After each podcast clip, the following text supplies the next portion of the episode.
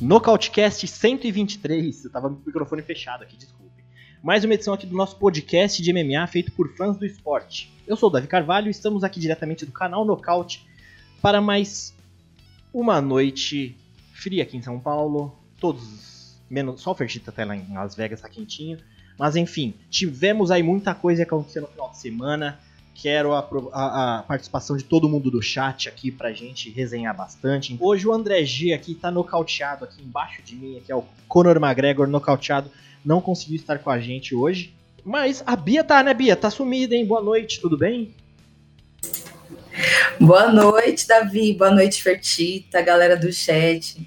Reza a lenda que eu, eu e o André, a gente, a gente reveza, né? Então não aparece. São, são a mesma pessoa, né?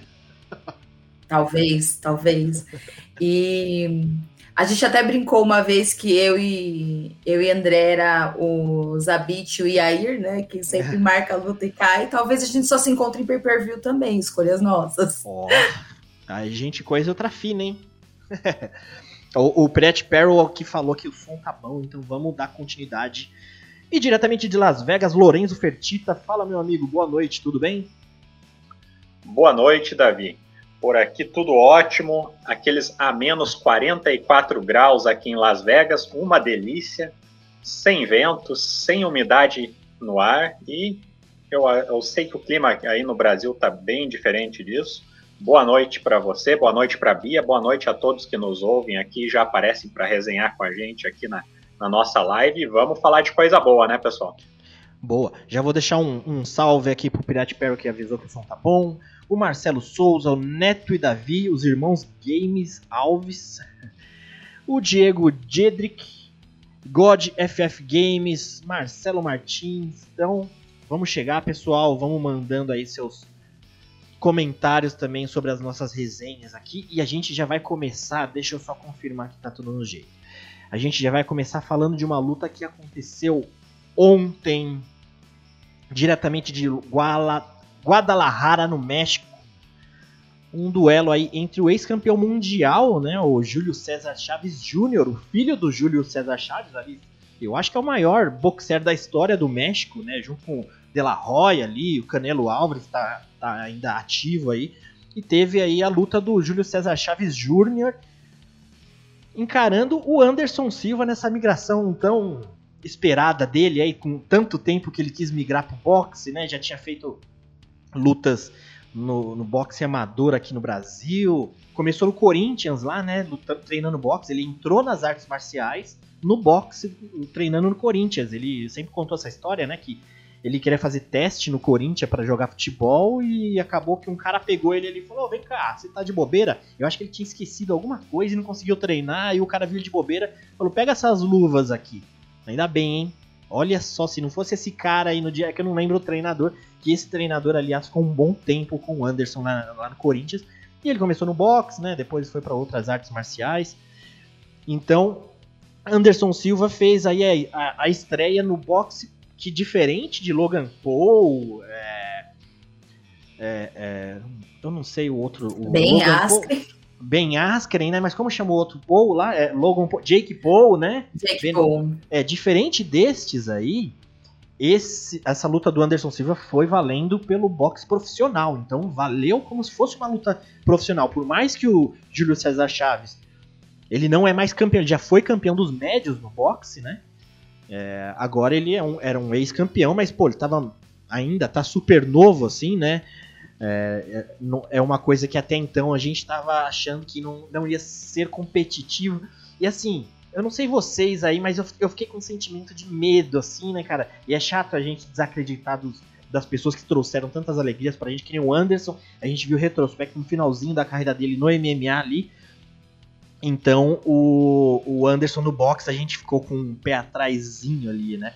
Ó, o João Carlos falando que o Júlio César Chaves é de longe o maior boxeador mexicano e um top 10 de todos os tempos, é. É, entre os me mexicanos, ele realmente eu acho que ele é o maior, depois talvez Oscar de, la Hoya ali, e o Canelo Alves está num caminho aí monstruoso também, né? Mas não vamos discutir essa questão, porque mesmo porque a minha, minha expertise no boxe é bem limitada, mas foi o suficiente para eu assistir essa luta aí. O pessoal acredita também que assistiu. Quem tiver comentário aqui é, é, pode deixar os, os, comentários no chat. Mas foi uma luta que o Bia e Fertita, eu fiquei com essa sensação do que, que a gente estava esperando. A gente comentou no último podcast também dessa luta.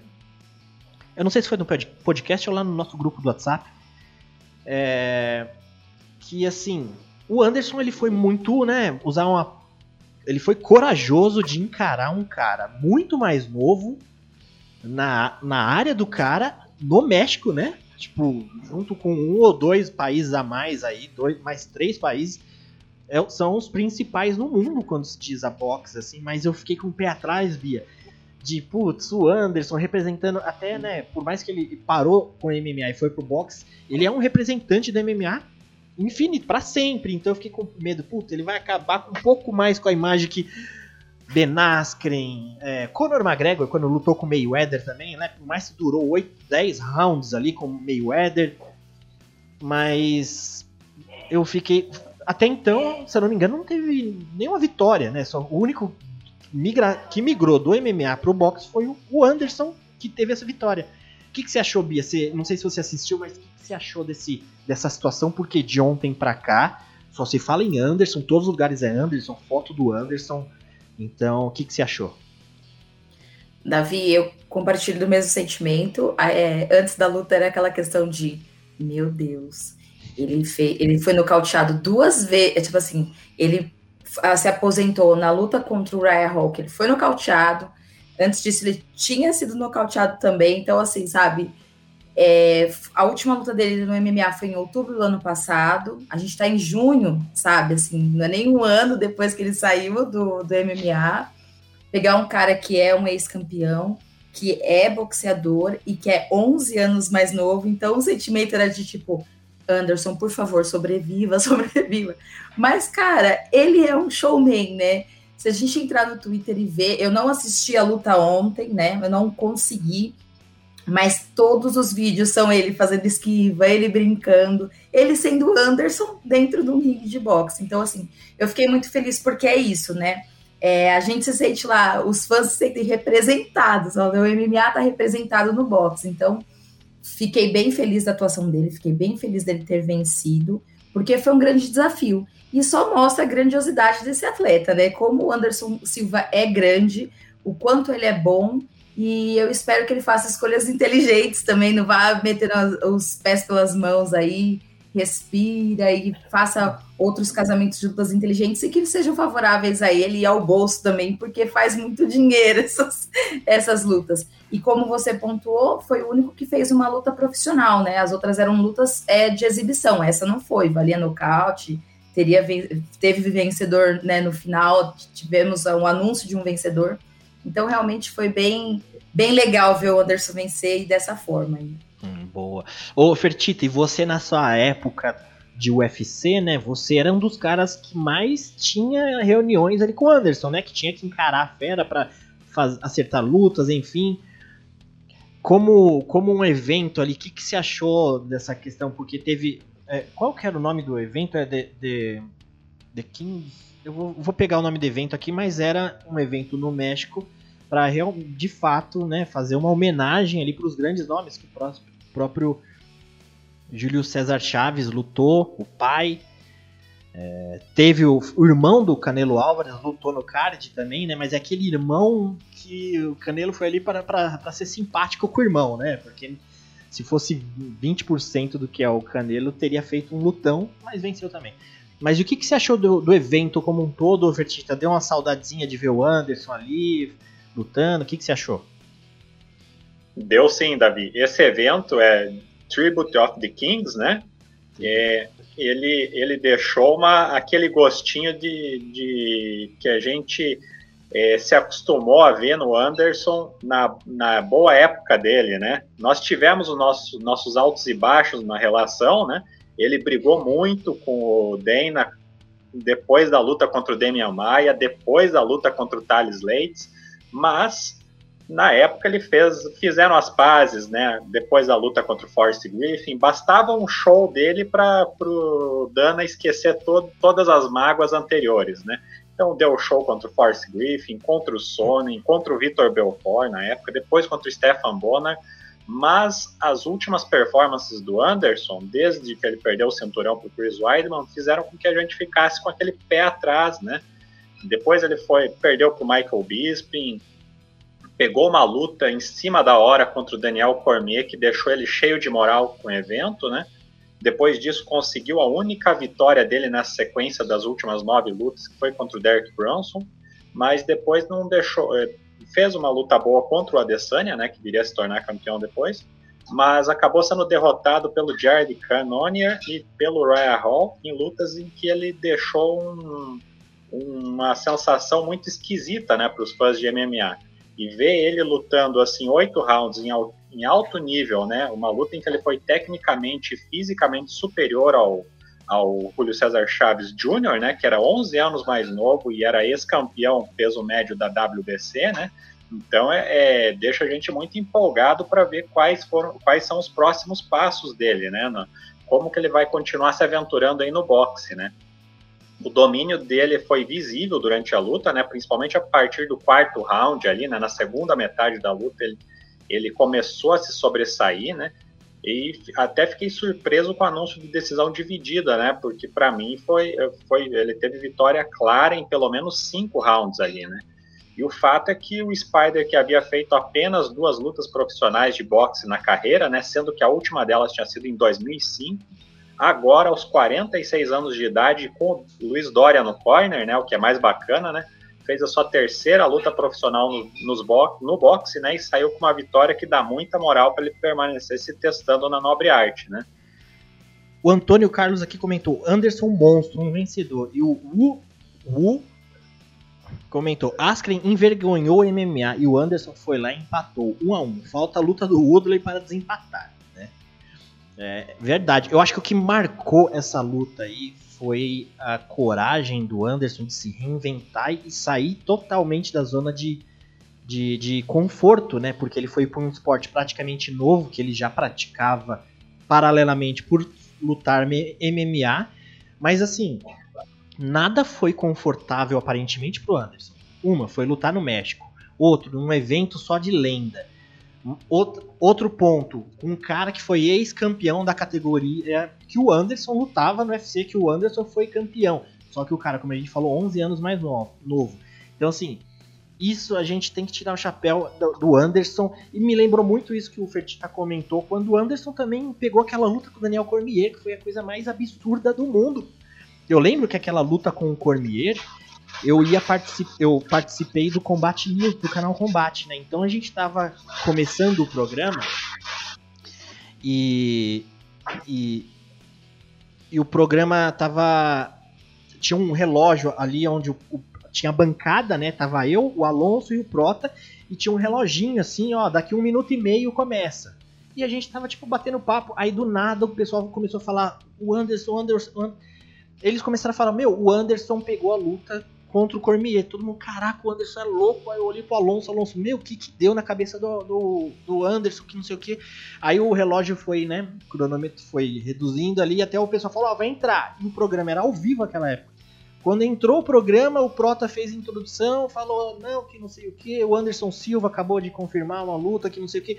Aí ele virou e falou, o que, que você acha, Davi? E eu ao vivo lá, né, tipo, acho que tinha sido a segunda participação no, no canal Combate, eu eu para falar do Anderson, né? Quase eu falei, ó, oh, eu passo. Aí no final eu falei, ah, o Anderson, a gente tem que esperar de tudo, que não sei o que. Eu dei uma enrolada ali para deixar pro Alonso falar. Mas essa luta também, cara, é, quando ela saiu, foi algo também que eu fiquei impressionado, assim, com a coragem do Anderson, né? Então, e ele, com essa performance dele, foi espetacular.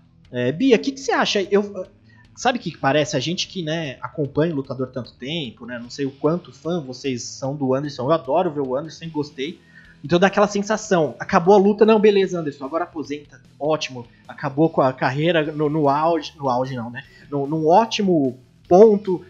Você acha que vai ter outras lutas? Teve até uma. O, o, um dos youtubers lá, dos irmãos Paul, já comentou que o Anderson pode fazer uma luta contra o Roy Jones Jr. num evento com ele. Você acha que ainda tem chances do Anderson se manter bastante tempo aí no boxe, Bia? O que, que você acha? Eu tenho certeza, Davi. É, eu também te, compartilho desse sentimento de tipo, você venceu, tá ótimo, ganhou dinheirinho aqui, então vamos sossegar, vamos lá, vamos ser head coach de algum lugar, vamos criar uma equipe, vamos fazer alguma coisa diferente.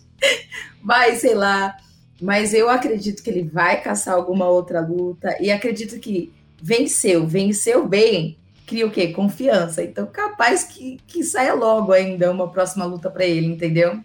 Então é difícil, Davi, difícil.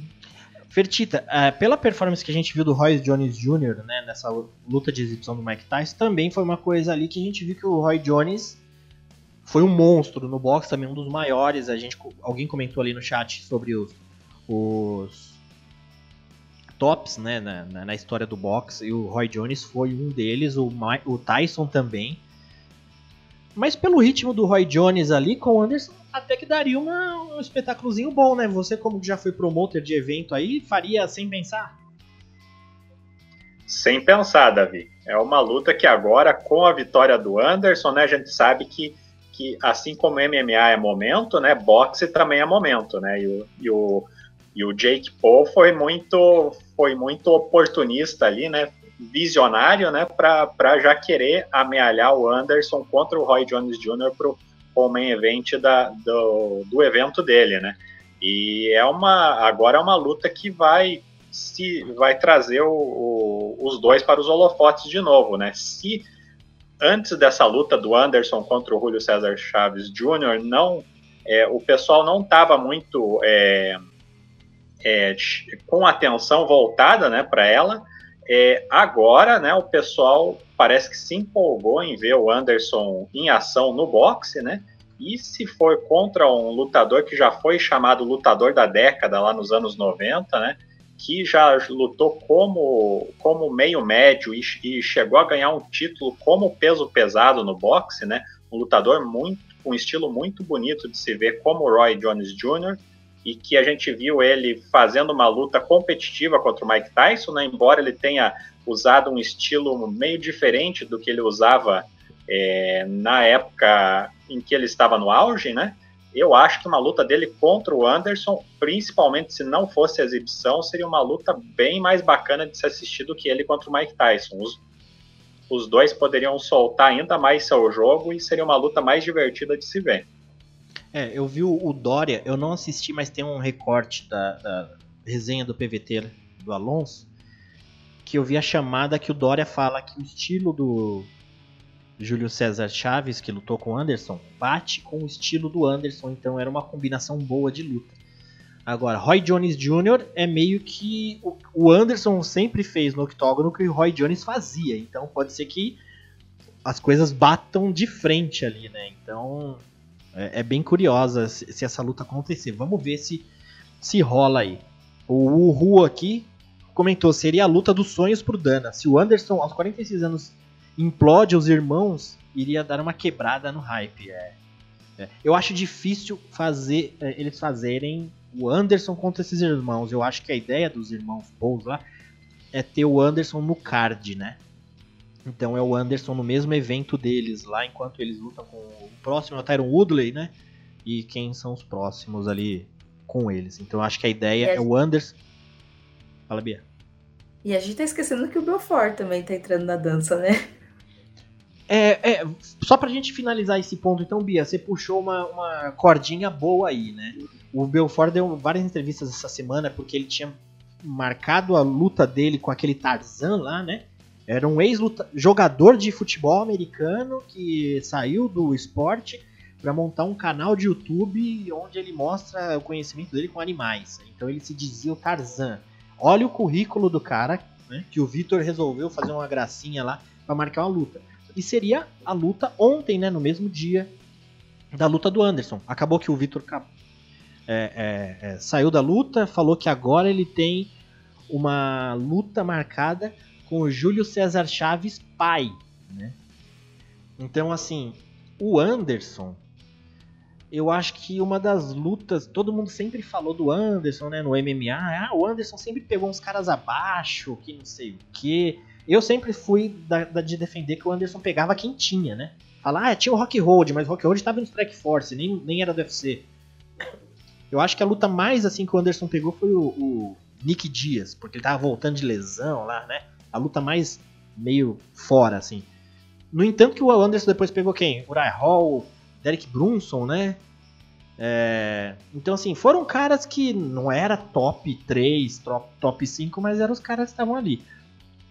Então, o. Ah, o João Carlos tá falando que o Vitor vai pegar o De La Roya depois de pegar Holyfield. É, De La Roya, então, o Ru tá falando. Então, fica. Isso, esse ponto, Bia. É, o Anderson ele pegou lutadores, pegou um lutador agora real de boxe. E o Vitor andou falando essa semana aí que ah, agora vai ser a, a luta mesmo que estão querendo que o, o, representante, o melhor representante do MMA no boxe, né? Então o Vitor vai ter que fazer um pouquinho melhor para superar isso que o Anderson fez, né, Bia? O que você acha? Vai ter que fazer. E tá parado bastante tempo, né, Davi? Para... Muito. Saiu do UFC, foi pro One, não estreou no One, agora migrou pro boxe. Então, assim, nessa vai ser, vai ser bem o sentimento de meu Deus, o que você está fazendo aí dentro, Vitor? Pra que isso? vai Sim. ter que fazer bonito. Sim. O que, que você acha de, do, do Vitor no boxe, Oferti? Olha, a chance de ele conseguir fazer o que o Anderson fez no último sábado não é muito grande, hein? O, por um lado, a gente tem o, o De La Roya, que é um, também um dos maiores pugilistas de todos os tempos, né? Campeão, foi campeão olímpico, né? É, e ele já, o De La Roya já está com 48 anos, né? Mais velho que o Vitor, que tem 44, mas é, o Vitor não tem não está em atividade como o Anderson estava, né? O Vitor não luta há mais de três anos, desde aquele nocaute que ele sofreu contra o Lyoto Machida, né? Então, eu acho que essa questão da inatividade pode pesar para o lado do Vitor e, e, vai ser uma luta com um formato um pouco diferente né, dessa do Anderson. Vai ser uma luta em setembro de oito rounds de dois minutos cada, né? Mas eu eu não acho que o Vitor vai conseguir, pelo menos nessa primeira luta dele, se aventurando no boxe, né? Que ele não, não, não acho que ele vai conseguir um rendimento tão bom quanto o Anderson conseguiu, né? Mas é, talvez seja a primeira incursão dele, né? Depois de passar pelo MMA, talvez seja apenas a primeira incursão dele. Ele esteja só tentando é, botar é, botar um pouco mais de, de, de graxa ali para na para ver se ele consegue para as próximas ir cada vez melhor, né? Mas vamos vendo o que, o que, que acontece, né? Boa. Bom, é isso aí. Então vamos aqui o que aconteceu no final de semana no UFC, que rolou aqui o UFC Fight Night Jung vs Ig, também conhecido como UFC Vegas 29, né? Que teve como luta principal aí o zumbi coreano que encarou o Danig. Então vamos puxar essa primeira lutinha, a gente vai fazer um destaque dessa luta principal e depois a gente vai pegar alguns destaquezinhos que a gente tem para comentar desse evento. Só para também a gente definir aqui, eu vou pegar até um, uma conta do Twitter famosa aqui, ó, LCA tá, trouxe pra gente aqui, conhece, né, Bia? Trouxe aqui os bônus da noite, ó. Então, quem não conhece, LCA MMA tanto no Instagram como no Twitter, segue lá. Luta da noite, Marlon Vera versus Dave Grant. Performance da noite, receberam aí Matt Brown e Seong Woo Choi, certo? Então vamos começar pela luta principal da noite, que foi aqui pela categoria Pena. Uma luta bem interessante. É, é, zumbi coreano, número 4 da categoria, encarou Dani, Dan Aig, número 8. E a gente viu uma, um domínio aí do, do sul-coreano, né? Uma aula, assim, ele deu, ele deu uma aula pro Dan Ig é, se a gente pegar os números aqui também parece, pareceu um pouco mais equilibrado, mas o controle do zumbi coreano foi muito durante a luta. Então tivemos os números de golpes significantes aqui, os, os golpe, golpes desferidos, os significativos e as quedas, né? tentativa de finalização. Aqui tiveram três por parte do zumbi coreano. E aqui vamos ver se a arte vai deixar o volume de golpes. O, você vê que o, o volume de, de, golpes do Danig é bem mais distribuído no corpo. O zumbi coreano só recebeu na cabeça. Ali. Então o zumbi coreano, a performance dele foi mais completa, né? E o zumbi ele fazia de tudo, era chute, queda, é, muito, uma performance muito boa. E a gente fica com a dúvida o que, que representa zumbi coreano, que já era quarto do, da categoria. Pegou o número 8, pode ser que ele não suba, né, não mude a posição dele no ranking, mas foi uma vitória que, que, que contou muito para ele fazer mais corpo, né, nos penas para ele conseguir dar uns passos maior aí. O é, que, que você achou da luta, ô Bia? Gostou da performance do zumbi coreano? Eu amei. Zumbia total. Fã do zumbi Zumbia. coreano. Gostei. Zumbia. Foi até o nick que eu tava usando nos meus palpites, porque essa como você falou, olhando para o ranking, não vai ser uma luta que vai mexer o zumbi coreano, apesar de, na entrevista da né, pós-luta, ele falar pro, pro Bisping, ó, oh, eu era o quarto, agora eu sou o terceiro. Gostei da ousadia. É, mas foi uma luta muito importante porque antes disso ele tinha enfrentado o Brian Ortega e ele foi dominado, assim, foi um grande atropelo de Brian Ortega.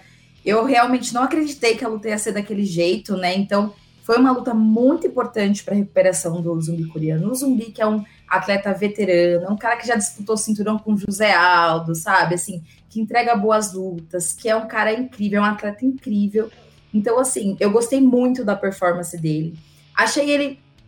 Achei que ele usou bastante o chão, assim, né? A gente que gosta de ver a trocação do zumbi, o cara já levou bastante pro chão, falou: não, vou ficar correndo perigo. E eu gostei, porque quem viu a luta do Yair Rodrigues sabe que às vezes a gente não precisa de, ganhar do, todos os rounds para vencer o zumbi. Foi uma cotovelada impossível ali que o Yair tirou.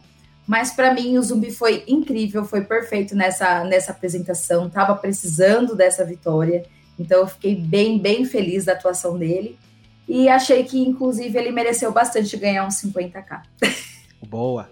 Muito bom. Ô Fertita, a gente pegar aí, ó, o, o zumbi coreano, que é o quarto da categoria dos penas, né? Campeão Volkanovski. Primeiro ali colocado é o Max Holloway, que teria luta com quem? Com o Yair Rodrigues, né? Que acabou o Max Holloway saindo da luta. Depois Isso. tem o número 2, o Brian Ortega, que tá gravando o TUF ali com o Volkanovski, que provavelmente eles vão lutar depois disso, né? Eu não sei se tem luta confirmada, mas a ideia é fazer eles se encontrarem. Aí Rodrigues é o número 3, que tá meio. Até então ele tá sem adversário, né? E depois vem o zumbi coreano. O que, que você acha que seria um futuro pro zumbi coreano, Fertita, nessa situação toda aí da, do, dos penas? Boa pergunta, Davi. Se é, a gente observar, como você falou aí da categoria, né? Se o zumbi quiser lutar esse ano ainda, né? Fazer mais uma esse ano, dá a impressão que ele vai ter que pegar alguém abaixo dele no ranking, né? De novo, é, né? De novo, né? Exatamente, mas pelo menos dessa vez em que ele enfrentou o Dan ele vinha de derrota, né? Então é o que é mais ou menos os casamentos que o UFC busca fazer, né? Vinha de derrota para o Brian Ortega, ele enfrenta alguém que está abaixo dele no ranking, né? Para ver se, se ele consegue se manter na posição que está, né? E agora, como ele venceu, né? Venceu, fica ali na quarta colocação. Eu acredito que até o Yair Rodrigues, se ele não aceitar se o UFC tentar empurrar para ele um outro oponente, né, caso a lesão do Max Holloway seja grave e o Yair Rodrigues não aceite, eu acho que por uma questão de inatividade o Zumbi pode acabar ganhando a posição dele ali na, no ranking, né? Porque uhum. o, se o UFC continuar com aquela, entre aspas, regra, né, de de é, se o lutador está inativo há mais de 18 meses, ele acaba sendo cortado do ranking, como aconteceu com o Leon Edwards, né? A mesma regra pode se aplicar ao Yair Rodrigues, né, que já está há mais de 18 meses sem lutar, né, desde aquela vitória dele contra o Jeremy Stephens, e nessa o Zumbi pode acabar ganhando uma posição. Né? Só que acima dele só tem o Brian Ortega, para quem ele já perdeu, o Max Holloway, no caso, estaria lesionado, o, esse Ortega faria a luta contra o Volkanovski, né? Então, eu apontaria como adversários prováveis próximos para o zumbi coreano, ou Calvin Keita, ou Josh Emmett, né, que também é, faz tempo que não pisa no octógono, né, conviveu com lesões, e eu daria uma maior chance do zumbi enfrentar o Josh Emmett na próxima, lá para o final do ano. Eu acho que seria uma luta bem bacana da gente acompanhar aí. Nossa, seria lutão. Josh Emmett, que a última vez que ele lutou foi em 2020, né? Que ele, ele tá numa sequência de três vitórias, venceu o Shane Burgos, então seria uma pancadaria ótima, bem bacana. Eu vi no Twitter que o UFC pediu para o Giga Chikatse ser, é, entrar, substituir o Max Holloway. Ele aceitou, mas que ainda não tinha resposta. Então, Falta mas uma coisa que eu queria, eu queria era uma revanche pro, pro zumbi contra o Pantera. Eu não aceitei é. aquela cotovelada bem, não. No último segundo, uma cotovelada que mudou completamente a luta, né? Tava, o zumbi tava bem ali, tava vencendo. Boa. E até curioso, né? Porque de, é, essa luta marca era uma luta que os, caminhava para o zumbi ganhar na, na decisão de maneira meio tranquila, né? Tinha ganho, ia ganhar quatro rounds, né? Naquela luta, né? De, de cinco, né? E depois daquela luta parece que foi um divisor de águas para ele, né? Porque ele ele até então, até que aquela luta caminhava para ser a primeira vitória por decisão dele no UFC, né? Ele só tinha vencido ou finalizando ou nocauteando. E nas derrotas também, né? Sempre nocauteado, né? Ele não tinha deixado nas mãos dos juízes até então, né? Naquela luta pareceu que ele correu pro cotovelo do Yair para não deixar mais uma vez na mão dos juízes, né? Mas depois daquela luta, daí agora um, a gente vê um zumbi mais digamos, menos visceral no octógono, né? Seja na derrota dele para o Brian Ortega, em que ele estava claramente perdendo os rounds ali, mas não saiu muito do game plan, né? Continuou ali é, é, tentando jogar de forma mais um pouco mais previsível, né? Sem, sem o, aquele senso de urgência até acima do normal que ele tem, né? E nessa luta contra o Dan também a gente viu um zumbi bem é, mais é, atento ao gameplay, né, não saindo do, do, jogo, mas dessa vez com a, com a luta, do, é, dominando a luta, né? Então é uma, uma versão muito interessante do coreano que pode ser o caminho para levar ele a mais um title shot no futuro, né? Boa, boa. É curiosa também a situação do Danig, né? Porque ele é um cara, se a gente olhar na luta ali, o zumbi coreano, para os penas, ele é um cara meio grande. E o Danig, para os penas, é um cara pequeno. Então não sei se isso interfere muito nessa análise, nessa, nessa, nesse ponto de vista que eu vou colocar aqui. Mas o Danig, ele é um cara que estava vindo muito bem, né? Desde 2018, lá com uma sequência de seis vitórias. Venceu Edson Barbosa, Mistad Backtick. Então veio vencendo bons nomes, até perder para Kelvin Cater. Depois venceu o Gavin Tucker e agora perdeu para o Zumbi Coreano. Então ele já está numa sequência ali ganha, perde, ganha, perde nas últimas lutas. Então pode ser até que seja uma oportunidade dele aí tentar descer de categoria, né? Então, pô, por que não descer pro Galo ali? É, seria um cara pro, proporcionalmente no, no, tamanho ali da rapaziada do Galo. Então uma, uma, opção também, né? Porque eu acho que ele é pequeno para essa categoria dos penas, né? Tudo bem que o zumbi coreano, como eu falei, é grande, mas o Danilo ele é pequenininho, ele não tem punch, né? Ele, ele é, não tem punch não teve pro zumbi coreano, porque ele já, já nocauteou. O Gavin Tucker que fale. Não tem É, é, não, eu, eu retiro eu retiro, eu, o que eu quero dizer é contra caras grandes, porque tinha momentos ali que era visual, assim, era claro o tamanho de diferença, até no chão, o zumbi coreano parecia um adulto perto, segurando uma criança ali, então acho que esse, essa questão de troca de força deve ser meio complicada. Eu acho que pode ser uma opção aí, né, mas vamos ver o que, que, que, ele que ele tenta aí mais pra frente. Certo, pessoal? É, bom, essa aí foi a luta principal da noite. Depois tivemos, aí eu vou, eu levant, vou levantar aqui alguns destaques que nós tivemos no evento. Que um deles foi o, o Bruno Blindado Silva, o Bruno Silva, né, o Blindado, que ele fez aí a estreia no UFC, que encarou o Wellington Turman. O Wellington Turman é um bom nome que tem bem-vindo no UFC. Também tá numa sequência, tava numa sequência meio inconstante aí, com algumas derrotas chegando perto ali. É, eu tenho até dúvida se ele vai se manter agora no evento, porque ele está numa sequência. Aí, se fizer umas continhas ali do que de contrato, de quantas lutas ele pode ter, pode ser que ele já esteja numa situação que o UFC não vai querer segurar ele. Mas o destaque que eu levanto é o Bruno é, Blindado, que, que fez uma estreia aí muito boa já. Primeiro round ali liquidou a, a luta. Um outro destaque, eu vou levantar só os destaques aí, a gente pode comentar de uma forma geral. Um outro destaque também que eu levanto é de um lutador também que chegou a ganhar o bônus da noite, foi o Matt Brown aqui, venceu o Diego Lima já no primeiro round ali, no segundo round, o primeiro round o Diego Lima tá vindo bem, dando alguns chutes, acertando uns chutes ali. E o Matt Brown parece que quando ele encontrou a distância, o, conseguiu finalizar a luta com um belo nocaute. E um outro destaque também, que eu acho que vale. A... Eu vi que o pessoal do chat está pedindo um destaque ali, mas eu vou falar o último que eu tinha anotado, que é a própria Virna Jandiroba, que venceu a Kanako Murata de uma forma linda, dominando a luta ali. A Murata tava numa sensação, a gente até comentou isso com a Virna, né? Porque a Virna, quando ela era campeã do Invicta lá nos Palhas, ela teve que largar o cinturão para vir pro UFC, largou o cinturão, quem conquistou o cinturão que era da Virna foi a própria Kanako Murata. Então foi aquele sentimento, né? Tipo, de um tirateimas se, se a Kanako seria uma, então, campeã, como ela foi no Invicta, se tivesse a Virna. E a Virna dominou ali no, no jogo de solo, em pé também estava bem, mas acabou deslocando o braço da Kanako Murata. Então, esses são os principais destaques aqui. Bia, você gostou desses destaques? Tenha mais algum outro aí que você queira comentar?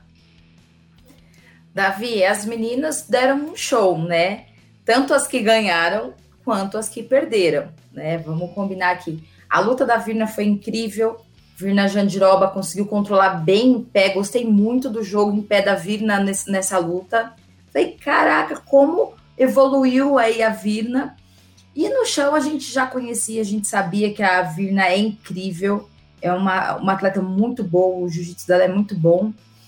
E quando ela encaixou a chave na, na Kanako Murata, e roda para um lado e roda para o outro, e a menina não bate, não bateu, acabou o round, levantaram. No segundo round, eu até falei isso no nosso grupo, o grupo dos ouvintes. Vou aqui falar, quem quiser participar dele, mandar DM pra gente nas nossas redes sociais. Eu falei, gente, algo de errado não está certo com o braço esquerdo de Kanako Murata. Ou foi, ou foi o cotovelo, foi o ombro, alguma coisa. Porque era nítido como ela projetava o lado direito para não mexer o esquerdo, pra, como se fosse proteção, né? Apanhou bastante da Virna no segundo round e foi parar só quando os médicos perceberam isso, né? Poxa, ela não tá nem levantando a, a mão, né? A gente se põe ali, né? Cola, projeta as mãos para cima, para né, para estar tá em guarda, para poder lutar, e ela nem colocava a mão para cima. Então a Kanako foi uma grande guerreira, né? Na, na luta e a Virna foi sensacional, fiquei muito feliz. Foi muito engraçado que a Virna estava sentada no banquinho e ela não estava entendendo que eles tinham parado a luta, né? E quando ela entendeu, uhum. ela começou a gritar. E ainda dou um destaque que, além de ser uma lutadora excelente dentro do octógono, né? Fez ainda um protesto, gritou Viva SUS. Muito obrigada, Virna, por ser essa atleta incrível dentro e fora do octógono. Ela mostrou isso pra gente, né? No episódio que ela estava aqui e mostrou mais uma vez aí nesse, no evento. E aí, para completar, a gente teve outra luta, né, feminina, que foi da Casey O'Neill e a Lara Procópio. Eu vi aqui nos comentários o pessoal falando: ah, eu fui da, de Lara, né? A Lara perdeu. Gente, lembrando que a Lara também, no intervalo, Dedé, ela virou é. pro Dedé e falou com muita cólica. O Dedé, esquece a cólica. Eu não, eu, eu tive ali um sentimento ali meio né, meio dividido, porque eu amo quando o Dedé tá no corner, porque o Dedé é, é, é meio que a gente, assim, ele, ele faz que nem a gente, né, em casa, né? Vai! Acaba com ela, acaba com ele. É, é, às vezes solta até uns palavrões que eu acho incrível, então eu adoro ver o Dedé no corner. Só que na hora ele esquece a cólica, é porque, cara, é, é, se for, eu não sei, ela não falou depois se era cólica menstrual, se era, sei lá, se for uma cólica renal, então aí sim que a gente tem que dar um cinturão para essa mulher, porque não tem como lutar com uma cólica renal. Então, você ir para o octógono com esse tipo de dor é realmente, assim, é sobrenatural. Só que ela enfrentou Casey O'Neill. Casey O'Neill é uma atleta muito boa também. tem uma sequência muito grande de vitórias. As únicas derrotas da Casey são na, no MMA amador, que foram as duas, as duas primeiras lutas dela. Tirando isso, Muay Thai é muito afiado, o chão também foi muito bom, como é agressiva no ground and pound. A Lara até desmaiou na luta, né? Assim, ela né, apagou. Então, a Casey O'Neill foi muito boa. As, as, duas lutas foram realmente um show da, das meninas, como a gente gosta de falar, né, Davi? E Sim. não tirando o mérito da Lara, porque a Lara né, foi bem no primeiro round, já que a Casey O'Neill foi realmente superior, soube controlar melhor, levou para o chão e foi extremamente agressiva. Então, assim, é, nesse evento, a gente tem que dar parabéns para as vencedoras e para as perdedoras que foram grandes guerreiras. Demais, demais. Pegando os comentários aqui, ó, o, até falando desses destaques que nós levantamos, o pegar aqui que eu tava vendo. O Leonardo Gabriel falou: Diego Lima conseguiu a façanha de ser nocauteado pelo velho urso Matt Brown. É, então, Diego Lima ele tava muito passivo. A única coisa que tava funcionando dele eram os chutes. E quando o Matt Brown começou a encontrar a distância da média para curta ali, nem os chutes estavam funcionando mais e foi o tempo de, de encontrar aquela mão. É, o Guilherme Castilho tá pedindo pro card preliminar, a gente tá comentando aqui os destaques, inclusive, do card preliminar também. Se quiser alguma luta, comenta aqui no nosso chat que a gente pode fazer uma resenhazinha curta também. E o Leonardo Gabriel falando, blindado também foi do céu ao inferno, tava sendo mochilado e de repente a mochila rasgou e mandou ver no ground and pound. Exatamente, o blindado ele já teve alguns problemas por, por ser um cara oriundo da luta em pé, né? Por mais que hoje em dia você não pode mais falar isso, você tem que ser tem que lutar MMA, você tem que ser meio mais completo possível. Então ele treina lá na Evolução Thai, né, com o André Dida, que é um cara que já vem do kickboxing também, depois migrou pro MMA.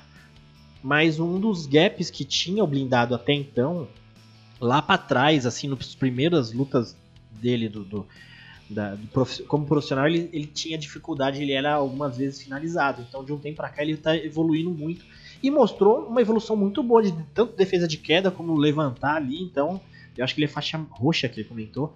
Mas se tiver a defesa de queda já suficiente para se manter em pé ali, tá ótimo. E o, o Uhu aqui falou: luta marcada a dedo para o matchmaker o Diego perdeu. É, vai ficar feio pro Diego, Diego Lima, hein? É, a semana Não. passada já teve o irmão dele lá que perdeu o, a cinta do Bellator. Agora vai ficar, vai ficar complicado. Mas Vamos combinar que se o Diego Lima tivesse 10% da garra do irmão dele, filho, era outra é, história. e outra coisa, não podemos menosprezar do imortal, né? Não é assim, ah, não, né? Sim. Não é vai, qualquer pessoa. Não é qualquer calma, um, né? Não, vou ficar emocionado. É. Na, a gente está fazendo agora no, no, uma live, né, durante o evento. Então, quem estiver curtindo aí ou acompanhando agora no podcast, saiba que a gente está fazendo uma live no card principal dos eventos. Então fica uma galera lá comentando. Aí um sai, outro entra. Então fica eu, Zé. Ficou Fertita também nesse. Ficou o, Zé, o José Augusto. Teve o, o, o, o Tanuri do MMA Pride Brasil. O Léo, acho que ele entrou no finalzinho. Depois, quem mais teve? O, o Tanuri. Foram, foram nós, né? o Fertita? Foram Esse mais... fomos nós. No, na live passada teve o Léo Salles, né? Isso. Eu não estava, então, estava o Léo Salles. É. Então. Vai ser rotativo, né? Vai ser rotativo. Então nos cards principais a gente fica lá. Se você tá num, num link amigo aí que tá em outra língua, coloca no mudo e coloca na no nossa live que a gente fica falando groselha. Ou se você não gosta do combate também, ou deixa o combate baixinho ali, fica acompanhando nossas lives que rola tanto no Nocautecast, como no Nocaute, como no MMA Pride Brasil. Aliás, falando em canal. Por favor, se inscreva no nosso canal de recortes que está aqui no link na descrição, que é onde a gente faz umas compilações de alguns trechos para você rever, ou se você não tem paciência para ver até o final, agora você acompanha nos recortes. Ou também, se quiser, no Spotify, nosso cast também está saindo lá completão, com uma leve editadazinha, só tirando os, os engasgos que a gente dá aqui na, Fertita, para finalizar esse evento aqui, você tinha levantado na sua coluninha lá do que seria a luta da noite. Foi uma luta interessante, mas não foi a da noite. Quer falar sobre ela ou você quer falar da luta que ganhou o bônus como luta da noite? Você que escolhe. Não, Davi, aqui o papo é luta da noite, né? É, Oleinik Spiva, que foi a minha, foi a aposta. minha aposta, né? Não foi uma luta, de longe não foi a luta da noite, mas foi uma luta muito melhor do que vários de nós prevíamos, né? Então ficou no meio termo ali, né? Mas vamos falar de luta boa, né, pessoal? Vamos falar de Marlon Vera contra Dave Grant. Que vamos falar da, te, da Tech Pix do card, né? Exatamente, Davi. Quero falar de Tech Pix. Tech Pix do Marlon Vera contra Dave Grant, que foi uma lutaça, Davi. Foi uma das boas lutas do ano, né? E a gente analisava semana passada, né, o card e essa luta, ela, embora tivesse um ranqueado, né, participando dela, mas ela voava meio abaixo do radar ali, né? E analisando o estilo de cada um para essa luta, que foi uma revanche, né? Na verdade, uma luta ocorrida há mais de cinco anos. Lá no início da caminhada deles no UFC, a gente imaginava que o Grant, né, que é muito perigoso na luta agarrada, tinha oito vitórias por finalização nas 13 vitórias dele na carreira, né? Ia, ia investir no grappling para tentar neutralizar né, o Marlon Vera. Mas não foi isso que a gente viu, não, né? O inglês começou a luta muito bem, né, num ritmo muito forte, dominando as ações em pé, né, com o Vera conseguindo equilibrar as ações só a partir da segunda metade do primeiro round, né. No round seguinte, o Vera já achou a distância, né, enquanto o Grant lançava mais golpes, o, o, o inglês apostava no domínio, no volume, né? E o equatoriano era mais preciso, né? Ele começou a achar a distância ali e não desperdiçava golpes, né? Ele era mais contundente que o Grant é, e começou a soltar cotoveladas que machucaram muito o inglês, né? Naquele momento a gente começou a notar que a superioridade técnica dele estava fazendo a luta virar de lado, né? Também estava levando muita vantagem na questão física, né, em, em, virtude dos golpes que ele conseguia conectar no Grant, né. E no round final a gente viu que foi, foi a continuação desse domínio, né. O Grant demonstrou que realmente é um guerreiro, né, tentou se arriscar em pé, mas ele desperdiçava golpes demais, né, Davi? A gente até comentou na live ontem que ele soltava uns chutes rodados que só acabavam fazendo com que o cardio dele fosse lá pro Beleléu, né? Estava lançando golpes telegrafados, que cobravam muito do cardio dele, né? E ele acabou sendo amplamente dominado no, no terceiro round, né? O Vera castigou muito em pé e também no chão, né? O Vera conseguiu dominar onde era, é, é, podemos dizer que era a praia do Grant, né? O Grant, é, que é um as na luta agarrada, né? Mas quase que o Vera consegue encaixar o mata-leão nele, que ele só ele conseguiu se defender com muita técnica, né? No final foi um banho de sangue no octógono, né? Entregaram o lutão, merecidamente levaram o prêmio de 50 mil dólares pela luta da noite. Vitória do Vera, que é o 15 no ranking, né? Se recupera da derrota para o José Aldo na luta anterior. E pro, a gente tem agora os dois lados da história, né? Para o Dave Grant, que é o inglês, que vê a sequência de três vitórias dele quebrada agora, né? Ele deixou a impressão que ele é um lutador interessante, mas para fazer lutas animadas assim contra o pessoal que está ali no top 20, 30 do ranking, né? Mas seja pela idade dele já, né, 35 anos para alguém nessa divisão de peso já começa a pesar, ou pela frequência de lutas dele também, né? Não dá a impressão que ele consiga emplacar uma sequência de triunfos que leve ele mais longe do que ele já chegou até hoje no UFC, né?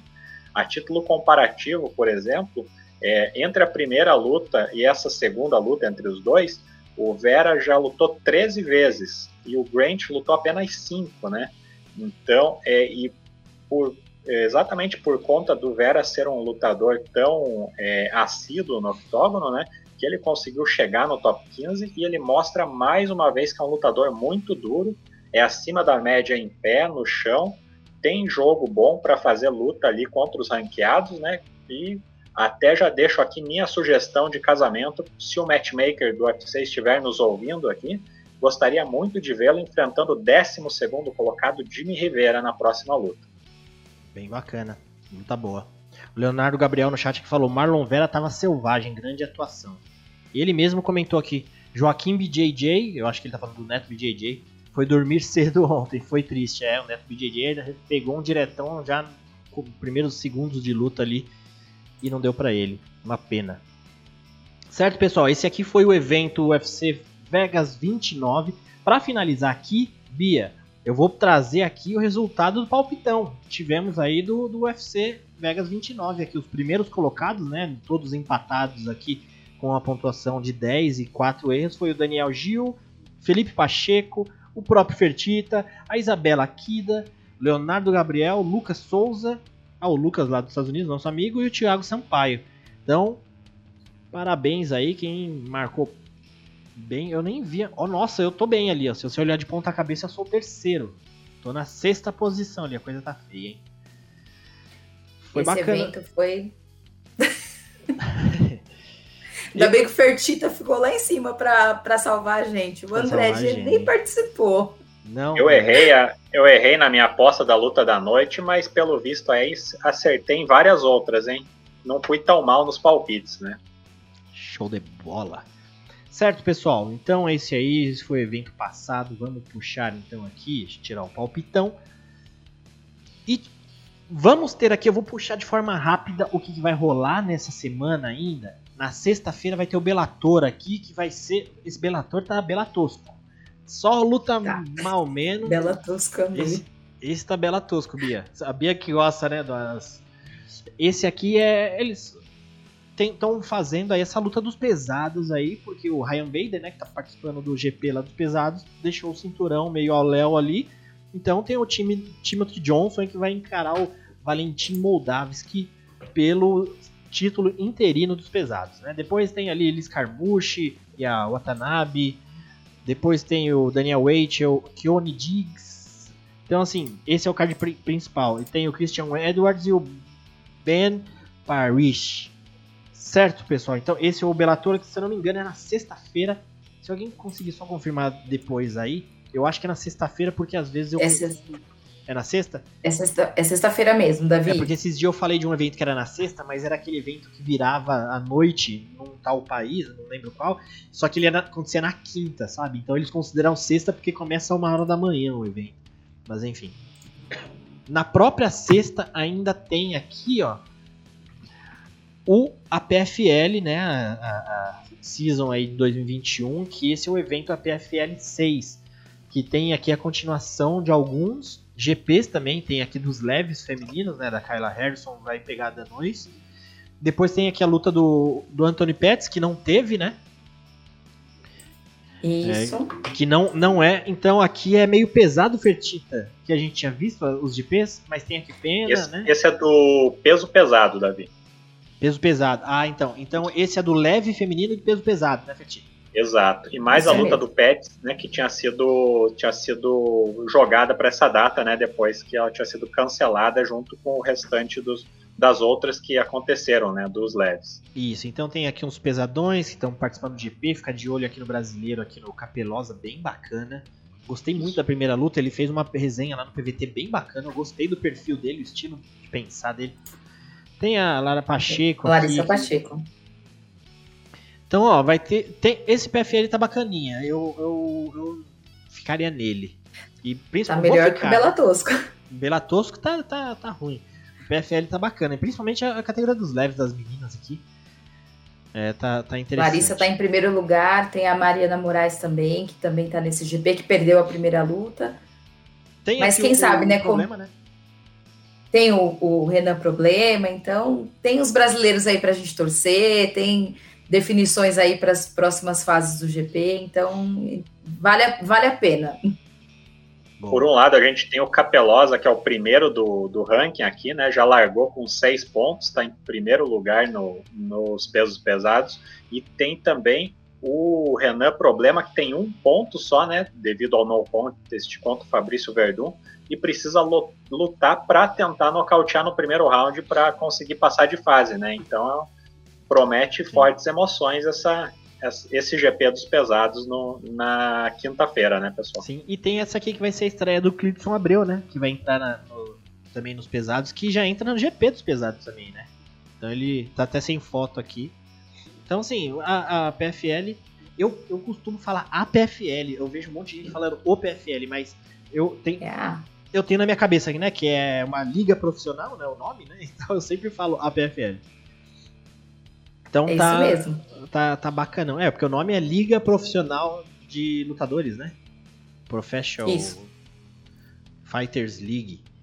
Certo? E até no peso leve, né, Davi? O, o, essa luta que ficou para depois aí, que vai ser nesse card, o Anthony Pettis, né, luta já sabendo o resultado de todos os outros, né, que já foi no, no na PFL passada, né, e o, embora o Pettis tenha zero pontos, mas quem tá, ele enfrenta o Raul Manfio, né, que tem três pontos, está em terceiro lugar agora, e o Pettis e o Manfio já, o, já lutam sabendo o que eles precisam fazer para passar de fase, né? O Manfio com uma vitória simples, né, ainda que por decisão passa de fase, e o Pettis precisa de uma vitória por interrupção, né, no primeiro, segundo ou terceiro round para conseguir chegar entre os quatro primeiros.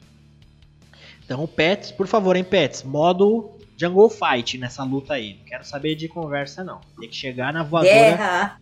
Guerra, é. Se lutar com frouxura, não volta mais. Tem... Coloca o Valide na cabeça falando isso aí. Frouxura, essa, essa palavra do Valide é. Va Valide que deve estar o quê? Já escalando mais alguns carecas para o seu exército, já que ele perdeu um, né? Então... Sim. Boa. Bom, Vamos aqui então, ó, UFC Fight Night Game Gunny versus Volkov, né? Seria o Gunny versus Volkov. Esse aí é o UFC Vegas 30, né? Porque ainda é na, no Apex, ali em Las Vegas. É, eu separei aqui algumas coisinhas pra gente comentar. Chegou aqui no chat o Zé Augusto na área, que é o Zé Augusto do mundo. É, Submundo, né? Mundo é, invertido. É, dos Morlocks, é, do mundo invertido. Bom, eu separei aqui pra gente falar desse UFC Vegas 30, Game vs Volkov. Tem a, vamos falar da luta principal. E depois temos aqui os pitacos de cada um como luta da noite para ficar de olho. O André G não tá aqui hoje para falar o que é para ficar de olho, mas eu separei um destaquezinho aqui que eu tô particularmente de olho num lutador aqui que eu acho que vai ainda dar o que falar. Depois a, a Bia pode vir com as meninas que tem no card. A gente tem uma lutinha ali que, pra gente comentar. É mal menos, mas a gente comenta, né? Então, na luta principal, teremos aqui Siriugani versus Volkov pela categoria dos pesados. Desculpe. Pela categoria dos pesados. É, é uma luta que vai resolver bastante coisa, né? Porque são dois lutadores ali. Siriugani que está número 3 da categoria e o Volkov é número 5. Então, os pesados do, do UFC tá meio complicado porque ele ainda tá numa transição aí não se sabe o que vai acontecer de John Jones. Tem Enganu, que já tá casado com Derek Lewis, né? Esse tipo Miotite tá lá na, virando monstro, saindo da jaula. E tem o Cyril Gane e o Volkov e o Curtis Blades ali tá meio perdidinho. Então, uma luta interessante, né, Fertita? Com certeza, Davi. É um duelo lá no topo da categoria, né? Cyril Gane, terceiro colocado no ranking, contra o Volkov, quinto, né? Cyril Gane que tem 31 anos, foi contratado pelo UFC ainda muito cru no MMA, né? É especialista em Muay Thai, mas na parte de chão a gente vê que ele não é, não era muito apto, né? No, digamos assim, no começo, né? Mas vem evoluindo muito nessa área também. Ele já tem duas finalizações no UFC, conseguiu finalizar o Don Tail Meios e o Rafael Bebezão.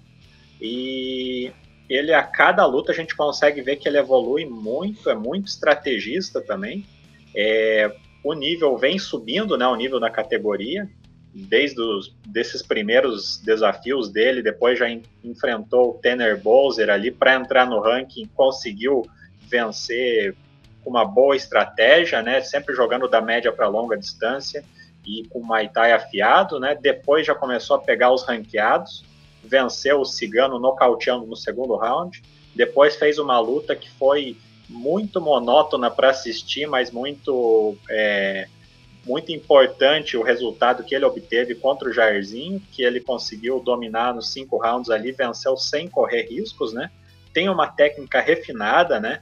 É muito versátil, veloz, é um dos poucos pesos pesados é, que tem um atleticismo, né? Para a categoria, né? É striker de elite, né? Tem um controle de distância muito bom, contra golpeia muito bem também, muito veloz, muito preciso e, e eu acho ele inclusive favorito contra o Volkov, que é outro outro lutador que vem se destacando muito na categoria também, né? O Volkov teve um, um início no UFC é, muito bom, né? Não fazia grandes apresentações, mas conseguia vitórias para é, galgar cada vez mais um lugar no ranking, né? Foi assim que ele ganhou desse que vai disputar um title eliminator ali no Bellator, né? Que é o Timothy Johnson. Venceu também o Roy Nelson lá no início da caminhada dele. Depois já começaram os knockouts, né? Nocauteou o Stefan Struve, depois o Verdun. Surpreendentemente, ele conseguiu se defender bem no chão e nocauteou o ex-campeão, né? E depois veio aquela derrota dele quando menos se esperava durante a luta, né? Para o Derrick Lewis, né? Uma luta que ele dominava bem, mas acabou é, é, não, não jogando de forma inteligente ali, deixando o Derrick Lewis jogar na curta distância, né? Levar para o infight e nocautear ele, né? Depois conseguiu vencer novamente o Greg Hardy, uma performance pouco, pouco, como eu posso dizer, foi, não foi muito muito brilhante dele, né? Ele lutou com o regulamento embaixo do braço ali numa luta é, a que gente, se esperava gente, Vitória decepcionante, né, Fertinho? Porque a gente queria que Exatamente. afundasse o Greg Hardy e ele não fez isso pra gente. Exatamente. Qualquer um que enfrente o Greg Hardy e não saia, não saia tendo feito ele dormir ali no octógono, a gente já se decepciona, né? Ainda mais o, o Volkov, que a gente achava que tinha uma técnica bem mais bem superior, né, a do Hard, né? Venceu só por decisão naquela ocasião, né? Depois veio a sofrer com o wrestling do Curtis Blades, né? É, um, o Blades conseguiu dominar ele no chão e depois ele já voltou para a coluna das vitórias, nocauteando o Alt Harris e o Overeem, né? É, tá entre os melhores da categoria, precisa de uma vitória para voltar para aquela situação de conseguir se colocar é, na mira do, de pedir um title shot né, no, numa próxima luta. E muito alto para a categoria, né? Ele tem uma estatura muito boa e uma envergadura melhor ainda. Não é, só que ele não é tão bom usando, usando a envergadura dele, né? Várias vezes ele dá uns moles ali e deixa o oponente encurtar a distância, né? Não chega a ser tão ruim quanto o Struve usando a, a, a, envergadura dele, mas ele esse é um dos pontos fracos dele na trocação, né? E ele, mas ele tem um bom, um bom volume de golpes usando o kickboxing dele, né? Não apresenta é, queda de rendimento no cardio também, que poderia, que é um fator que o Gani costuma usar, né, na, na luta dele contra os outros pesadões. Aí nessa luta eu acho que o Gani não vai conseguir se sobressair no fator cardio, né, por mais que sejam cinco rounds. E o Volkov, eu acho que ele seja seja no chão ou seja na trocação, ele ele está a níveis um pouco abaixo do Gani em termos de refinamento técnico. Também não é um cara com, com muita pegada para a categoria, mas mas é uma luta ali que, que tem o seu equilíbrio. Leve favoritismo para o francês, mas, mas é uma luta que, que tem, tem equilíbrio aí, pode decidir um futuro desafiante para o cinturão. É, o, o Cyril Gane, ele é muito novo no MMA, né? Ele então ele, ele começou há pouco tempo, assim. Então o, o, o que ele já escalou é impressionante se você pegar no, no, retrospecto dele. Eu acho que se tem um ponto aí nessa luta que pode acontecer é de um cara novo com um baita potencial, que é o Cyril Gane, né? Invicto ainda no MMA, contra o Volkov, que é um cara experiente que se se a experiência for suficiente para parar o Gani, é agora, né? É o Volkov. Não foi contra o Cigano lá, porque o Cigano já não estava numa melhor fase. E o Jairzinho Rosenstruck também não é aquele cara experiente no MMA, ele é mais experiente no kickboxing, esse tipo de coisa. Então eu acho que essa luta aí pode dizer muita coisa. Pode ser uma freada do Cyril né, para não escalar tão rápido para não chegar. É, e um, um, retorno do Volkov. Ô Bia, e você acha que nos pesados essa luta aí representa o que pode ser a ver o próximo? É, é, tá chato da gente saber por causa de um John Jones flutuante aí. Mas possivelmente um de, o vencedor aí já tá na cara do title shot ali. Tem o Blades no meio, mas o Blades. Eu não lembro, acho que ele não tá com muito marcado. Perdeu mas... pro Lewis, né? A última luta é, dele, né? É que então... eu vi então essa semana que o Blades tinha alguma coisa aí, mas não saiu nada. Mas o que, que, você acha? Você acha que essa luta aí já vai deixar o próximo na cara do, do gol aí? Eu acho que deveria, Davi. Infelizmente, o top dessa, o topo dessa categoria tá muito tá embolado devido. Steve Miocic já falou que quer ganhar, como você falou, quer virar monstrão, batata doce frango para ganhar o que? Peso, massa aí para falou que vai pegar esse cinturão novamente.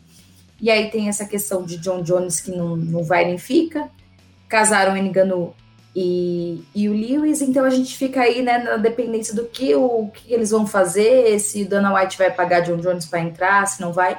Mas se a gente fosse olhar para ranking e merecimento, né? Porque normalmente a gente olha assim para poder fazer um próximo um próximo desafiante, é o justo, né? O terceiro e o quinto do ranking fazendo uma luta. Cyril Gane galgou as posições do jeito que ele, né? Tudo que apareceu para ele, ele abraçou. Como vocês falaram, falaram, Volkov é um cara de um perfil diferente do que ele enfrentou até agora, né? Não é aquele pesado, pesadão, mais atlético, né? Tem aí um jogo interessante também. Então é uma boa, é uma boa pedida para a gente sentir o Cyril Gane também, né? Querendo ou não, o cara tem oito lutas no MMA só, né? Então e tá lá em terceiro lugar. Então eu acredito que vai ser uma luta muito interessante para a gente assistir e gostaria sim que saísse daí o próximo desafiante e resolvesse essa questão de quem tá correndo por fora da categoria. É, o Volkov é um cara super experiente, ele foi campeão lá do M1 Global, né? Então já esteve melhor nos pesados, depois deu uma quedinha, mas enfim. Eu acho que ele e tem o o Cyril Gane, né, Davi? Ele é profissional só desde 2018, né? E o Volkov já tem uma carreira desde 2009, né? Então, como você falou mesmo, esse pode ser um ponto que, que pode vir a fazer diferença na luta, né? Pois e é. você falava do Curtis Blades, ele tá com luta marcada no UFC 266, lá dia 25 de setembro, contra o Jairzinho Rosenstruik. Isso, é, então, eu lembrei, eu tava pensando que eu, que eu tinha ouvido alguma coisa. Fechou ah, esses dias essa luta ou é impressão minha? Fechou esses dias, lá pro É, né? card do Blakovic contra o Glover. Show eu vi o Jairzinho falando que tinha renovado por mais seis lutas, mas não vi que já tinham casado uma luta. Luta é ruim pra ele, inclusive. Ruim, péssima. Exatamente. Bom, ó, pegando aqui, eu vi o pessoal no chat aqui falando dos brasileiros, né? Que tem Raoni Barcelos. Eu vou só levantar os brasileiros antes da gente começar nossos destaques. Tem aqui o Michel Prazeres, né? O Michel Trator. Depois tem o Raoni Barcelos também. Comentaram que o Raoni é um bom material aí, excelente material. Depois tem o Renato Moicano. O Moicano era pra participar aqui com a gente hoje. e Ele falou: Davi, hoje é meu último dia de folga. Depois, ter- depois é corte, né? Corte de peso. Então ele falou que vai voltar depois da luta para participar com a gente. Depois tem o Danilo Marques ali que vai encarar o Kennedy Nintsuchunwu. Esses são os brasileiros. Mas agora eu quero pegar aqui os destaques nossos, pessoal. Ó. Começando aqui, já falamos da luta principal. Então eu queria ver. Fertita, você aí, homem dos business, sabe tudo o que acontece. A semana passada você errou, tudo bem, mas a semana retrasada você mandou muito bem. Então você tá no seu, car no seu cartão aí, tá 1-1, hein, Fertita? Você acertou lá no, no Drill Dober e errou a semana passada do, do Olenik, né? Da luta da noite. Quero saber, luta da noite desse próximo evento, o que, que você aposta? 1-1, tô melhor que o CM Punk por enquanto, né? Então já ainda, ainda tem uma certa moral aqui, né? Sim. É, Então- um agora, a partir do momento que a gente começou a contar, né? Podia estar melhor, mas Exato. vamos ver daqui um tempo. Exato. Então, olha só, pessoal, vou cravar aqui que a luta da noite vai ser entre o Renato Moicano contra Jay Herbert. Sempre muito boa a luta quando se trata dos pesos leves em ação, né? E o Moicano, que já começou a trajetória dele como um bom prospecto lá na categoria dos penas, né? Ele tem uma história muito interessante no UFC, né? Ele figurou no top 10 da divisão, venceu nomes lá como Zubaira Tukugov, Jeremy Stephens, Cub Swanson, Calvin Keitar, né? Mas ele acabou sofrendo derrotas lá também para os tops da categoria, né? Na época, para o Brian Ortega, para o Zumbi coreano e para o José Aldo, né? Depois disso, ele acabou subindo para essa divisão dos leves, né? E nessa nova categoria, ele tem uma vitória contra o Damir Radzovic, uma, uma vitória, né, contra o Radzovic e uma derrota para o Rafael Fiziev. Então, e do outro lado tem o inglês Jay Herbert, né, que é um lutador muito empolgante da gente assistir. Desde lá o Cage Warriors, onde ele foi campeão, né? Foi contratado no UFC como campeão do Cage Warriors, né? Com 12 lutas na carreira, 11 dessas lutas acabaram pela via rápida, já nocauteou oito oponentes e estreou fazendo uma boa luta, perdendo para o Massaranduba também sendo nocauteado, né? Vamos ver se o inglês vai conseguir se impor naquelas blitz que ele costuma usar para definir as lutas, né? Ele gosta de levar o oponente para o infight e vamos ver se ele consegue mais um nocaute para conta ali. Ou se o Moicano, né, que é muito técnico, né, consegue aproveitar alguns erros defensivos que o Herbert tem e vai conseguir sair com a vitória usando o bom controle de distância dele, Muay Thai preciso que ele tem também, né? Ou se ele até pode partir para um jogo mais seguro, né? O Moicano, na, eu acho ele superior ao Herbert no chão, né? Então, ele como faixa preta de jiu-jitsu, né, já com sete finalizações na carreira, pode também ir para o caminho de menor resistência do adversário, né, levar a luta para o chão, onde ele é muito oportunista, né, e gostei muito, né, quando desde aquela época que o Moicano anunciou que subiria para os leves, eu gostei muito porque o corte, como ele já tinha falado para a gente nas entrevistas, né, ele já vislumbrava uma mudança de categoria no, naquela época, né, depois acabou mudando para os leves e o corte era realmente muito difícil para ele, né. Então vamos ver o que, que vai o que, que vai sair dessa luta, né? Se é o, a, o Moicano, que é estrategista e sabe usar bem a distância, ou o Herbert, que é um nocauteador nato, né? Estou muito empolgado por essa luta e acho que tem boas chances de ser a luta da noite, pessoal. Boa, boa, Fertita. Agora quero o destaque aqui da Bia. Bia, nesse card aí, 90% é só cueca, né? Tem as meninas para tentar dar um show ali representar aqui. O que você acha que pode sair dessa luta aí? Temos somente uma luta feminina nesse card. Júlia Ávila e a Stoliarenko. O que é legal dessa categoria é que pode ser uma oportunidade da Stoliarenko entrar no ranking né, da categoria peso, pa, do peso galo, já que a Julia Ávila é a 15ª no ranking. As duas atletas vêm de derrota, mas lembrando que a Stoliarenko ela é uma é ex-campeã do Invicta, né? E pegou uma luta contra a Yana Kunitskaya em cima da hora ali. A Yana ia enfrentar a Kathleen Vieira, a Kathleen saiu da luta e a Stoliarenko entrou para enfrentar a Yana Kunitskaya, que também é uma excelente atleta. Então, assim, não é, não é demérito algum você encontrar alguém como a Yana no UFC e perder, assim, de sopetão, né?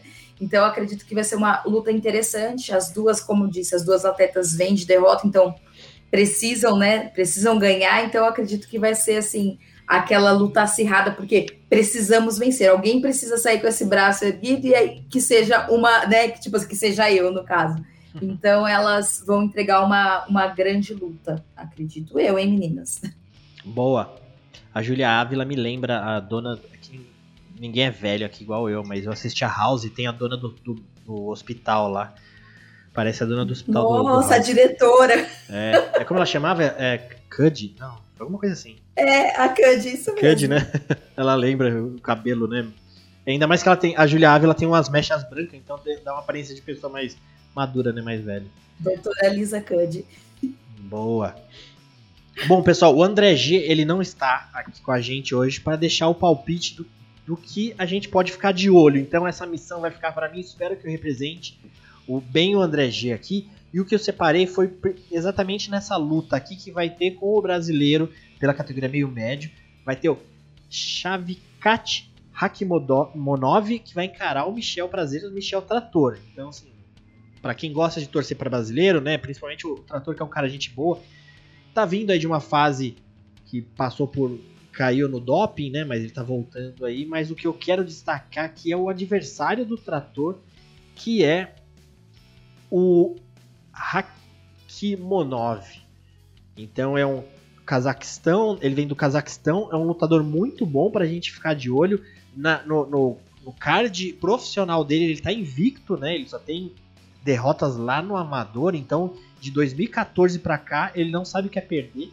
Ele foi campeão de um evento que a gente tem comentado muito, que a gente até comentou aqui do do como vai lutar com o Blades, com o Gane na luta principal? Nossa, deu branco. Jarzinho? Não, na luta Volkov. principal. Volkov. Eu comentei do Volkov ser. ser... Curtis Blades, você falou? Não, Gane. Ah, desculpa. O, é, eu falei do Volkov por ser campeão do M1 Global, né? E ele também foi campeão do M1 Global na categoria do meio médio. Então a gente ficar de olho, ele vem de vitória, ele estreou no UFC contra o Alex Cowboy, ele finalizou o Cowboy logo no comecinho da luta ali. Então, esse Cazaquistão aí, a gente vai ficar de olho, o Shavikat Hakimonov 13-0 no, no MMA profissional. É, vi um pessoal também nas redes sociais tudo falando, pô, é, semana da luta dele, vamos ficar de olho. Ele tem o apelido de Nômade. Então parece que ser um lutador pra gente ficar de olho aí. Currículo o rapaz tem. Certo? O Carlos aqui mandou um boa noite. Boa noite, Carlos, nosso amigo, sempre tá aqui com a gente. O Fiuk do MMA tá falando, não foi a Stoliarenko que desmaiou na pesagem? Foi ela? Não, acho que não foi ela. Eu não lembro, mas acho que não foi ela não. Enfim, eu acho que foi uma menina mais pra cima Eu não lembro, não vou lembrar agora. Certo? Então, esse aí são os destaques, pessoal. Tem. Fertita, eu já perguntei para você. Fala, Bia, você ia falar alguma coisa? Mesmo contra a Julia Ávila, inclusive. A luta foi cancelada por isso. Ah, bacana. Então, foi boa isso mesmo. recordação aqui do do. Quem Obrigada. que lembrou aqui? Quem que lembrou foi o Fiuk? Foi o Fiuk do MMA, que eu ainda quero descobrir por que Fiuk do MMA em um dia. Eu já, já pedi para ele trazer o, o, Gil do Vigor, mas ele não, não deu muita bola para mim. Boa. É... Fertita, eu já perguntei para você outras vezes. Nota para esse evento aí, Fertita. Sem mureta, sem ficar no muro. Quero uma, sem mureta? Sem mureta. Gani versus Volkov. Luta principal tá bacanona. Resto do evento a gente viu. O que, que você acha? Então, a gente sabe que expectativa é uma coisa, a realidade é outra, né? Às vezes Sempre. o card promete muito e não entrega nada, e vice-versa também, né? Então, esse card, para mim, fica larga com uma expectativa de 7,5. Várias lutas com potencial para serem bem empolgantes aqui. Gane contra Volkov, a própria luta do André Fili contra o Daniel Pinheda, é, a que eu destaquei do Moicano contra o Jay Herbert, essa luta que você falou também do Michel Trator contra o Hakimonov, né? O Hakimonov, que das 13 lutas dele na carreira, nenhuma chegou na decisão dos juízes, ou ele finaliza ou ele nocauteia. E a luta que o Fiuk falou aí mais cedo também, do Raoni Barcelos contra o Timur Valiev, uma luta muito boa, os dois muito técnicos e com potencial para chegar no ranking da categoria ali, né? Então tem várias lutas bem interessantes da gente assistir que podem, podem definir vários lutadores aí que, que, pode, que vão conseguir seu lugar ao sol no futuro aí. Eu acho que esse card larga com 7,5 dali. Boa, boa nota. Esse card tá bacaninha, viu? Vai começar ali com já o Yancy Medeiros, já porradaria na luta, naquela dobradinha do, do canal Combate que eles liberam lá no YouTube, né? Tem também a gente. Davi. Oi? E vai ser mais cedo essa semana, viu? Ah, é? Que hora que ele começa? Ele vai começar. Uma da manhã. Às 14 horas. Uma da tarde? É, então vai ser lá pelas 4 da tarde, é verdade. Se é em Vegas, uma hora da tarde. Já tá na, onde eu vejo já está escrito que é às, às 14 mesmo, horário Brasília. De Brasília, né? É. 14? Às duas da tarde? É, 14. É. Caramba. Bom, isso aí, ó, tem Sampru ainda encarando o, o tenebroso nos pesados. Sampru também não sabe se casa ou se compra uma bicicleta, né? E o Bowser que acabou de, de lutar dia 5 de junho, né? Quer roubar o lugar de Angela Hill e, e Kevin Holland como o funcionário do ano, talvez. Analisando é. por nomes, né, pessoal, esse card tá parece parece mais empolgante do que o da semana passada, né? Parece. É, por nome, assim, no papel tá, tá melhorzinho mesmo. Tem Moicano ali. Os brasileiros, todos os brasileiros que tem no evento são bacanas aí, tem, tem uma qualidade técnica boa, então prometem também boas lutas.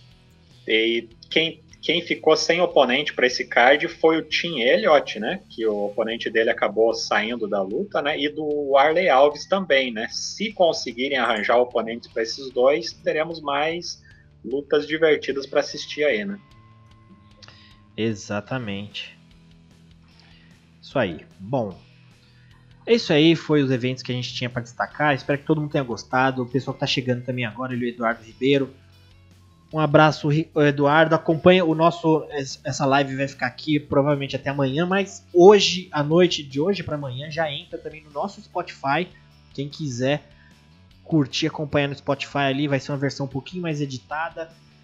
E na semana vai tá, vão ter os recortes no nosso canal de recortes. Aqui na, na descrição, tem ali embaixo, ó, siga no Couchcast aqui embaixo. Tem ali no Couchcast tem um link. Clica nesse link, já se inscreve no nosso canal aí. Para você receber também alguns recortes do começo do evento. Então, se inscreva. Eu vi que até o pessoal deu bastante like, rendeu bastante tivemos momentos de 70 pessoas ao vivo no, no cast. Então, muito obrigado pela participação de todos do chat aqui, o Fiuk, o Carlos, é, quem mais aqui, o Guilherme, o Zé Augusto, né, o dono do canal chegou aqui também. O Leonardo Gabriel participou com a gente. O Uou aqui, não sei como se pronuncia esse nome dele aqui. O Leonardo Gabriel também, de novo. João Carlos. Então, pessoal, muito obrigado quem esteve no chat. E Fertita, meu amigo, muito obrigado aí até semana que vem.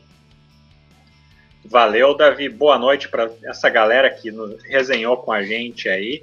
Agradecimento a todos. Boa noite para Bia, boa noite para você também. Já deixando avisado o pessoal aqui que na quinta-feira, a partir das 18h30, no horário de Brasília, temos a PFL pelo canal Combate, né? Na sexta tem o Bellator, a gente ainda não sabe direitinho os horários, porque depende da, da grade de programação da ESPN do, ou da Fox Sports, né? Às vezes transmitem por um ou por outro, mas é para ficar ligado aí que durante a semana a gente passa as informações. E no sábado teremos o UFC, como a Bia falou aí, né? A partir das 14 horas, horário de Brasília. E estaremos aqui semana que vem novamente para resenhar sobre tudo isso aí, né, pessoal? Um abraço Boa. a todos e até a próxima. É, a semana que vem a gente volta mas a semana que vem não vai ter evento na semana seguinte, né? Porque vai ter um pulo de uma semana aí pro evento do McGregor e do Poirier. A gente pode trazer um convidado bacana, vamos ver se a gente acha alguém. Bia, muito obrigado, então temos até a semana que vem. Obrigada, Davi, Fertita, boa noite. Boa noite, galera do chat. E pro Guilherme, não vou deixar de falar que o Rock Martinez realmente parece o cantor do Barões da Pisadinha. Muito obrigada por essa imagem. Boa noite, pessoal. Boa semana para vocês. Até mais. Valeu, pessoal.